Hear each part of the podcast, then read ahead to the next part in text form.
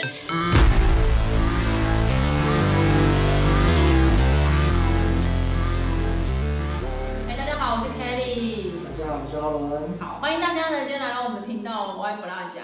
我们这个频道呢，就是针对针对呃目前市场上的一些比较新的资讯来给大家做分享。每一集呢，我们都会有一位特邀来宾。那今天呢，我们邀请到的呢，是我们晨晨不动产的执行长浩伦。嗨，大家好。对，好，因为我们今天同时有录影啊，所以稍微跟大家打个招呼。那我们今天呢，就来稍微聊一下有关于目前房地产不动产这个部分，因为这相信也是您的专业。那我想要不要先从您的公司开始聊起？晨晨不动产它是一间怎样的公司？那主要服务哪一些项目？可不可以让我们大家知道一下？OK，那晨晨不动产啊，最主要一开始我们是以包租代管为我们的出发点，但是会结合其他的资讯啊，因为我们我们的成员的背景啊，来自银行的估价、放款，还有信托，所以就是我们的服务项目会除了包租代管之外，我们还参展呢就是可以兼就是服务大家就是关于买房子啊的你需要什么样的问题，我们都可以协助你跟服务你。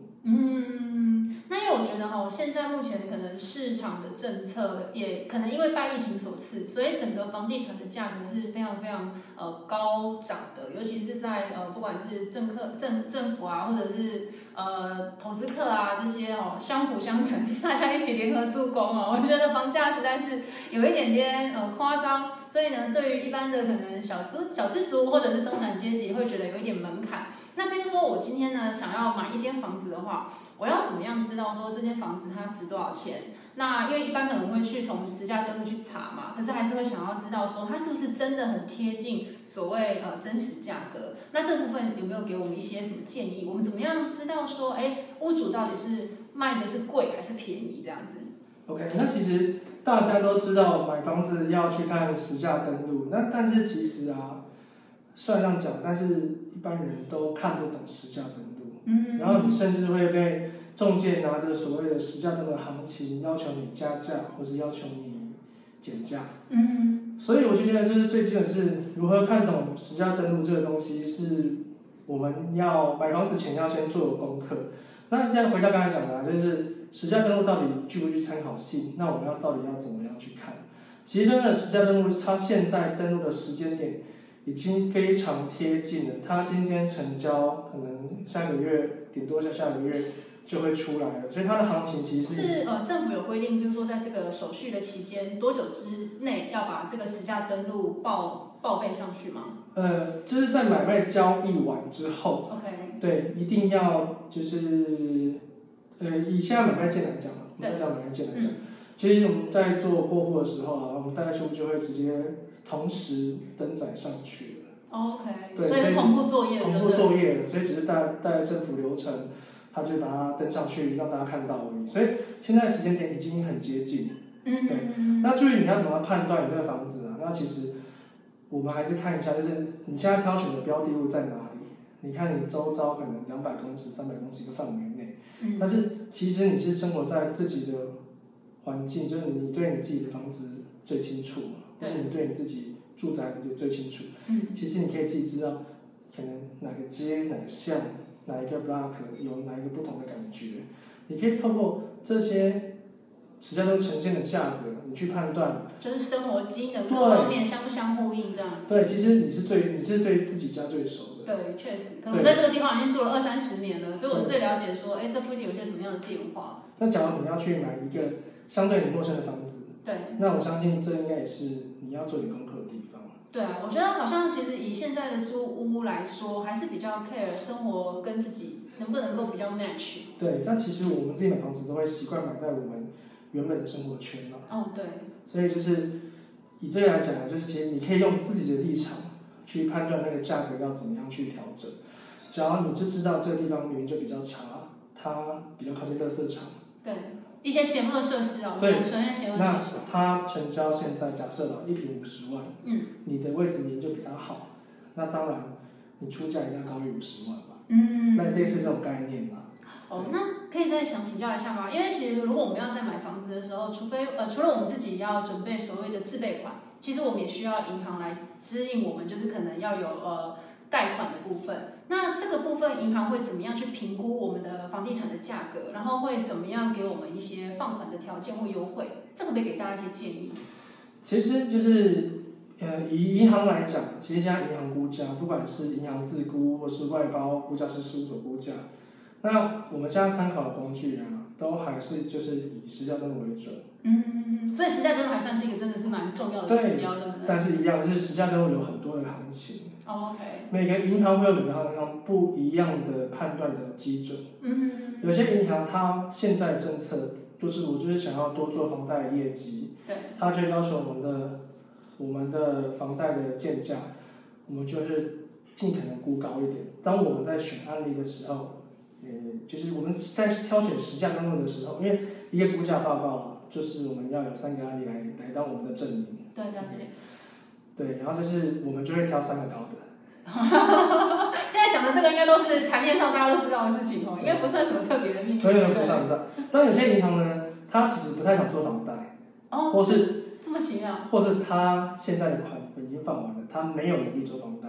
是他们每每年都要给他们自己可能哪些部门的一些额度，是不是？呃，他会受限，忘记哪一条规定，就是他银行放款跟存款有有有一个那个比例吧？对，类似这样比例的东西。对对对，哪一条忘记了？对，没关系，以后我们有机会再补充给大家，或者可以在下方资讯栏再帮大家编纂一下。对，反正就是每家银行都有每家银行的条件，那这家银行它今天没有钱，嗯，他放不了款，它就是没有钱放给你，它也不是说估价高或是怎么样。问题，它就是没有钱。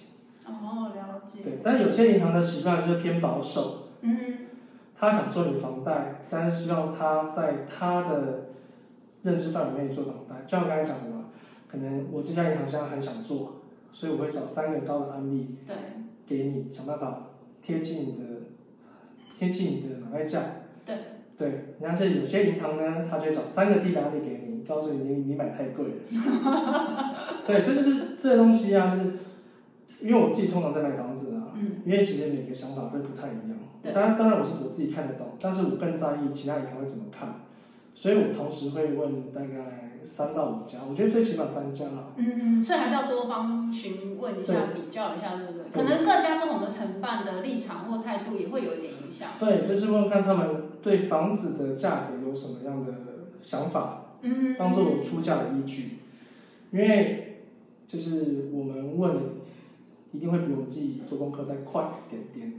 那比如说，可能像呃我们在买房子的时候，假设今天可能跟建商或者是跟不动产业者也好，可能都有相配一合的银行。那比如说我今天是一个消费者来讲好了，我想要买房子，那我究竟是跟你们配合的银行业比较好，还是我自己去找我自己认识的银行会比较好？通常会建议啊，除非你自己是呃已经到了银行 VIP 了。你到银行 VIP，要开特别通道的那种。对，你已经到银行 VIP，或是已经有私人银行过来服务你。对。也许你后是你是自己是企业老板，然后就是服务你的等级很高了。不然，我觉得一般我们普通老百姓，我们就跟着建商配合的银行，嗯，会比较好。OK。那还有是有些银行啊，就是会跟房仲业者会有配合。嗯，所以他们会可能利率跟程序上面会比较弹性一点。OK，所以不见得是低多少或者是高多少，但是就是可能有一个空间。对，或是而且会运作上会比较快。就是在整个流程上面，因为其实我觉得呃办贷款或者是做过户这些，其实都是还蛮琐碎的行政流程，对不对？对，其实就是假如可以交给别人做，然后其实对你的就是你这些钱都是要花的。那既然既然都是要花，那我们就快速把事情解决。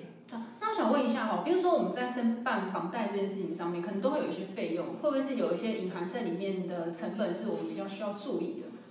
通常的费用啊，银行的费用其实这样讲，银行一定会收个手续费，它可能会有不同的名目，可能开办费、手续费，或是嗯，比例购的名目，大概啊大概三千到五千都是算合理，都算是合理。但是，但是，就是有些银行，嗯，或是有些单位，就是他会要求你的案子要绑他们配合的代书。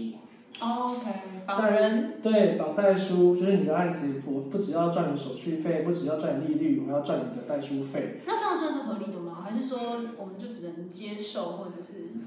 其实啊，就是，呃，应该讲说，其实银行有很多家啊，他不给你，货比三家不吃亏哦。我们要讲的就是这件事情。因为其实是手续费可能会有个 range，对，代书费也会有个 range，嗯，但是当你这两个 range 都是在最高标的时候，你觉得相对办一个房贷，我可能我可能办个三五千，可能在我自己可能跑设定嘛，嗯我这个流程我自己跑，那你可能他们给这种银行来操作的话，那一整套下来，我五千块的五千块的手续费，他可能收你一万块。对，，OK，他可能收你一万块，然后他可能又再用其他名目再帮你贷一个贷款，嗯、有些银行会这样做，他会把你的贷款切切两笔，嗯，他又再跟你收你一万块，所以你的手续费收了两万块，哦，那其实真的是等于说一一被扒了两层皮。不不是三层，因为他要代书费，他也会收你业界的高标。OK，了解。对，所以就是你就是被扒好扒满。嗯，我觉得这个这个回答真的是有贴近到就是你们这个金融专业背景的 know how，我觉得。对，其实一样，是一定都有可以选择跟谈判的空间，不要就是对方说什么你就答应你就答应，都一定有一定有空间，你可以挣扎，你可以说不，嗯，对，或者你可以要求。当你当你都不要求，你都说 OK 的时候，他一定帮你收好收满。哦，真的对，感谢浩伦那么专业的分享哦，我觉得也是跟大家讲了大概百分之五六十还是七十的行内话了，我觉得。那我觉得最后给大家一些建议好不好？因为比如说以现在目前可能房价就是一直非常非常的高升，那很多呃首购族他们可能贷款的层数会比较不够的时候，有没有一些什么样的解决方法可以协助到大家？这个呢，就是其实啊，我个人在针对就是自己自身能力时候要买房子的这上面，人家来询问我啊，我都会先跟他讲，你先看一下自己的屁股，再决定要不要吃这个泻药。就是如果我们年收入如果只有大概六十万的话，可能没办法去想五千万的房子啦。对，就是简单讲，就是我其实我很赞成靠爸靠妈，就有的靠一定要靠。嗯对，当但是你靠爸靠妈都有个上限的话，嗯，那可能就是要靠配偶。对，就是这个太精辟了，这太精辟了。对，就是因为其实你的收入就是你自己也知道嘛，嗯然后你的资费款多少你也知道嘛，那我们就是要想办法要自备款嘛，嗯或者是说提高银行贷款。银行有时候会，它会有些银行会让你会搭配你二顺位房贷，对，就是你原本可能借七成嗯或八成，它给你再多一成。那有些银行会有名目啊，不同名目，它可能会中款款房贷，嗯它会多一成给你，可能他也顶多是多一层给你，嗯，而且就是还是那个空间还是很有限，对不对没办法说无限上纲的。重点是你借的钱永远都要还，当然，那一定要。所以就是还是看一下自己的屁股长什么样子。对，但我觉得你刚刚讲到一个重点哦，其实靠爸靠妈，很多呃年轻人会觉得说我不想要靠爸妈，但是如果说真的压力太大的话，我觉得其实回家跟爸妈撒撒娇，他们还是会觉得你是一个很可爱的小孩哦，并不会因为这样就不爱你。对，我觉得这一定要谈判，甚至可以跟可以跟岳父岳母谈判，说生出来小孩可以挂他们的姓氏。